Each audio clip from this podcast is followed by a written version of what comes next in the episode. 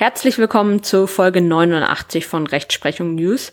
Besprochen wird das Urteil des Bundesgerichtshofs vom 20. Dezember 2022. Das Aktenzeichen lautet römisch 6 ZR 375 aus 21. Ihr seht also am Aktenzeichen eigentlich eine zivilrechtliche Folge. Allerdings hat das Urteil auch für das Strafrecht große Bedeutung. Die Entscheidung ist wichtig für Examensklausuren und zwar sowohl das erste als auch das zweite Examen, aber auch für die Praxis, und zwar für Patienten und damit eigentlich für jeden und für Ärzte, für Rechtsanwälte, aber auch für Richter und Staatsanwälte. Die Kernaussage dieser Entscheidung ist, dass eine Bedenkzeit keine Voraussetzung für eine wirksame Einwilligung in eine OP ist. Der BGH hat damit nun die Vorgaben zu den zeitlichen Maßstäben konkretisiert, die von der ärztlichen Aufklärung bis zur Entscheidung über die Erteilung oder Verweigerung der Einwilligung durch den Patienten gelten. In naher Zukunft wird es einige Verfahren geben, die dieses Urteil berücksichtigen werden. Denn im Moment haben die ersten Prozesse gegen wegen unzureichender Aufklärung und damit unwirksame Einwilligung begonnen gegen Ärzte, die gegen Covid-19 geimpft haben. Streitentscheidend wird in diesen Verfahren die Aufklärung sein. Aber das jetzt zu besprechende Urteil des BGHs wird auch zu berücksichtigen sein bei der Frage einer möglichen Einwilligung und dort unter anderem zugrunde gelegt werden. Und dann, bevor es richtig losgeht, auch heute wieder drei kurze Hinweise. Auf der Seite examenerfolgreichshop.myshopify.com findet ihr jetzt ganz neue Weinbecher, aber auch iPhone-Hüllen, Samsung-Hüllen, Kochschürzen und einiges weitere. Zum Beispiel mit der Aufschrift Make Law, not War. Ich bin Jurist, ich habe für jede Lösung ein Problem Lawcoholic und ähnlichem. Dort findet ihr tolle Laptop-Taschen, Handyhüllen, T-Shirts, Hoodies, Beanies, Badetücher, Trinkflaschen, Tassen, Schürzen, Mauspads und Babystrampler. Auf den Artikeln finden sich lustige Jurasprüche und auch viele andere schöne Designs, die eure Affinität zum Recht ausdrücken. Schaut da am besten vorbei Vielleicht sogar jetzt direkt. Einen Link findet ihr in der Beschreibung zum Podcast oder zu dieser Folge. Und wenn ihr für euch oder als Geschenk für jemanden einen Artikel bestellt, ist das auch zugleich die beste Art, den Podcast zu unterstützen.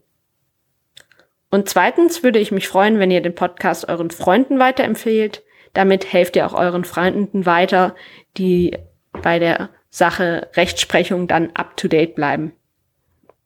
Und drittens würde ich mich freuen, wenn ihr den Podcast bewertet, denn damit helft ihr, dass der Podcast leichter gefunden wird und häufiger gefunden wird und somit wächst. Vielen Dank. Und dann steigen wir nun richtig in die Folge ein. Was war der Sachverhalt? In dem der Entscheidung zugrunde liegenden Fall einer Ohren- und Nasenoperation hatte der klagende Patient ein Klinikum wegen fehlerhafter ärztlicher Behandlung und unzureichender Aufklärung auf Zahlung eines Schmerzensgeldes verklagt und Schadensersatz. Er war drei Tage vor der Nasenoperation einer von einer Ärztin über die Risiken des beabsichtigten Eingriffs aufgeklärt worden und hatte direkt im Anschluss an das Aufklärungsgespräch das Formular zur Einwilligung in den ärztlichen Eingriff unterzeichnet. Das Landgericht wies die Klage ab. Das Oberlandesgericht entschied in der Berufung dann zugunsten des klagenden Mannes. Unter anderem mit der Begründung, dem Patienten sei keinerlei ausreichende Bedenkzeit zwischen der Aufklärung über die Risiken des Eingriffs und der Entscheidung über die Einwilligung eingeräumt worden. Die ärztliche Aufklärung und die danach erteilte Einwilligung des Patienten sind rechtliche Voraussetzungen einer jeden medizinischen Behandlung. Die Grundsätze finden sich dazu in den Paragraphen 630d und Paragraph 630e BGB. Ohne eine wirksame Aufklärung und Einwilligung macht sich der Arzt strafbar. Und zwar meistens nicht nur in Anführungszeichen gemäß Paragraph 223 StGB wegen einer einfachen Körperverletzung, sondern meistens auch gleich qualifiziert gemäß Paragraph 224 StGB wegen einer gefährlichen Körperverletzung. Dies meistens, weil ein gefährliches Werkzeug gemäß Paragraph 224 Nummer 2 Alternative 2 StGB verwendet wird, zum Beispiel in Form des OP-Bestecks. Manchmal ist auch die Nummer 1 der Qualifikation gegeben. Zum Beispiel, wenn etwas verimpft wird. Wichtig ist, dass es für den Körperverletzungserfolg nicht darauf ankommt, ob die Behandlung fachgerecht erfolgte. Denn es genügt ja bereits der Eingriff in den Körper als solcher. Außerdem entstehen dem Arzt neben der Strafbarkeit zivilrechtliche Nachteile, wenn keine wirksame Einwilligung vorliegt. Dadurch, dass ein rechtswidriger Eingriff vorliegt, wird der Patient regelmäßig die Behandlung nicht bezahlen müssen. Es kommen Schadensersatzansprüche des Patienten in Betracht und gegebenenfalls kommt auch ein Schmerzensgeld in Betracht. Das OLG meinte hier im Fall von einer wohl überlegten Entscheidung im Sinne des Paragraphen 630e Absatz 2 Satz 1 Nummer 2 BGB könne nicht die Rede sein. Paragraph 630e BGB hat die Überschrift Aufklärungspflichten und Absatz 2 Nummer 2 lautet wörtlich, die Aufklärung muss so rechtzeitig erfolgen, dass der Patient seine Entscheidung über die Einwilligung wohl überlegt treffen kann. Der Bundesgerichtshof entschied nun wiederum anders. Der BGH hat geurteilt, dass die Aufklärung und Einwilligung in diesem Fall insgesamt ordnungsgemäß erfolgten. Und damit insbesondere also auch mit ausreichender Bedenkzeit. Das OLG überspanne nämlich den Wortlaut des Paragraphen 630e Absatz 2 Satz 1 Nummer 2 BGB und stelle überzogene Anforderungen an die Pflichten zur Einholung einer Einwilligung des Patienten.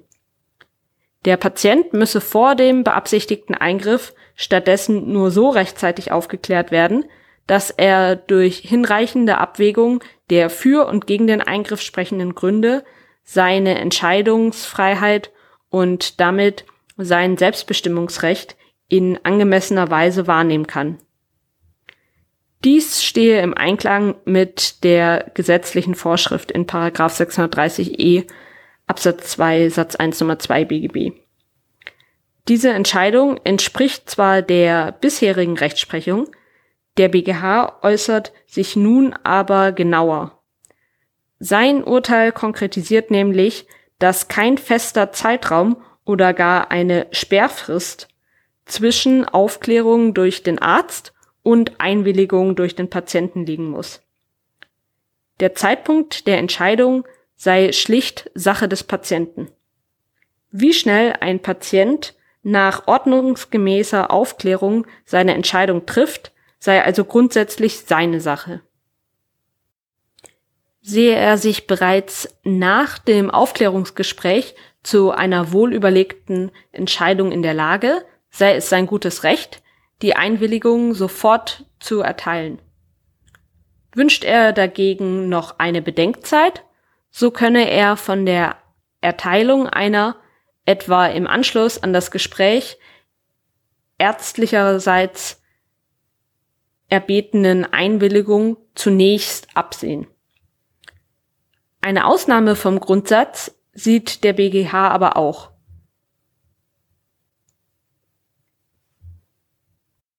Ist nämlich in anders gelagerten Fällen für den Arzt oder die Ärztin klar erkennbar, dass der Patient noch Zeit benötigt, muss das berücksichtigt werden. Der Patient dürfe nämlich nicht zu einer Entscheidung gedrängt oder überfahren werden. Von jemanden, der noch Bedenkzeit braucht, erwartet der BGH, dass er das dem Arzt gegenüber auch zum Ausdruck bringt. Und ausgenommen von diesen Grundsätzen sind aber weiterhin medizinisch dringende Maßnahmen.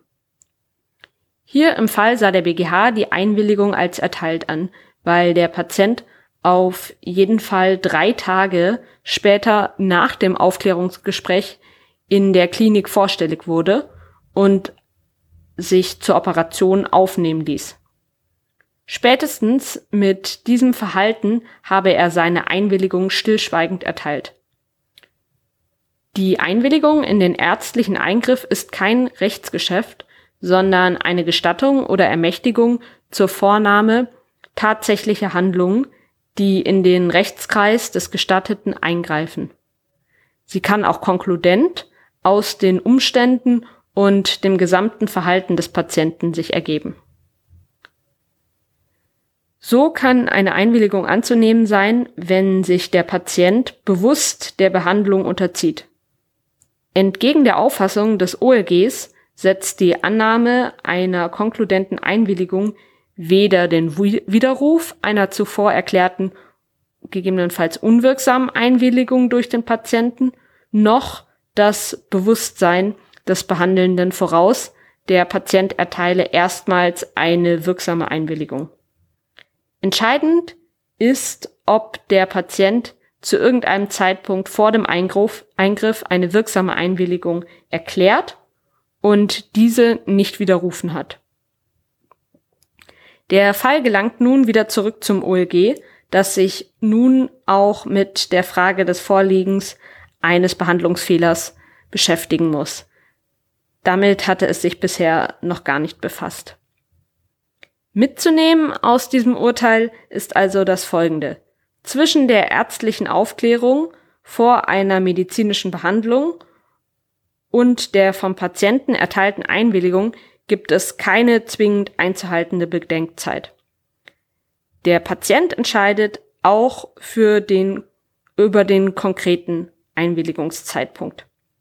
Vielen Dank für eure Aufmerksamkeit und bis bald.